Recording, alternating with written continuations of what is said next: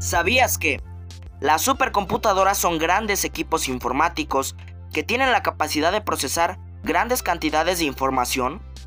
Al igual que las computadoras personales, con el paso del tiempo han experimentado cambios evolutivos que siempre los han llevado a que su funcionamiento y rendimiento sea el mejor. Su principal funcionamiento ha sido el de las investigaciones científicas, simulación de manejo de datos y administración de grandes volúmenes de información.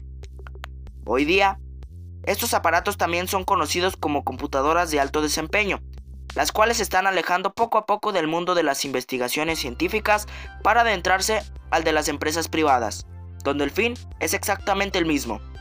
Ejemplo de dichas corporaciones son Amazon, Google, Facebook, Apple, etc.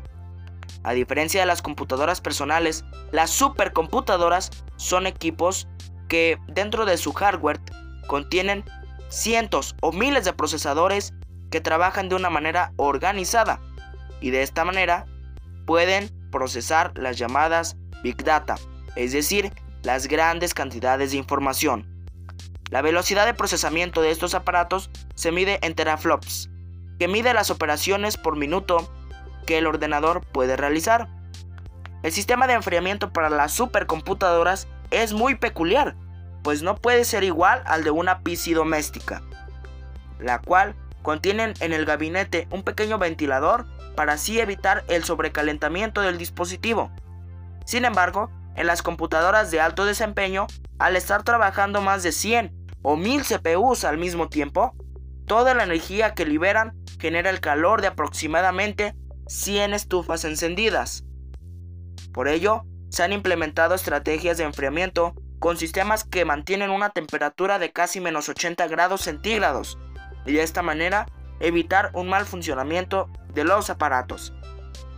En la actualidad, las supercomputadoras se emplean en investigaciones militares de los gobiernos de primer mundo, como simulaciones de detonaciones nucleares, armamento biológico, etc. Estudios del espacio y del universo, ideales para, por la gran amplitud e infinidad del cosmos. Estudio y predicción del clima a largo plazo en todo el mundo. Se utiliza para analizar patrones, buscar orígenes y predecir a futuro cómo estará el día. Análisis y estudio de datos en ámbitos académicos y privados, como universidades o empresas como Google, Amazon, etc.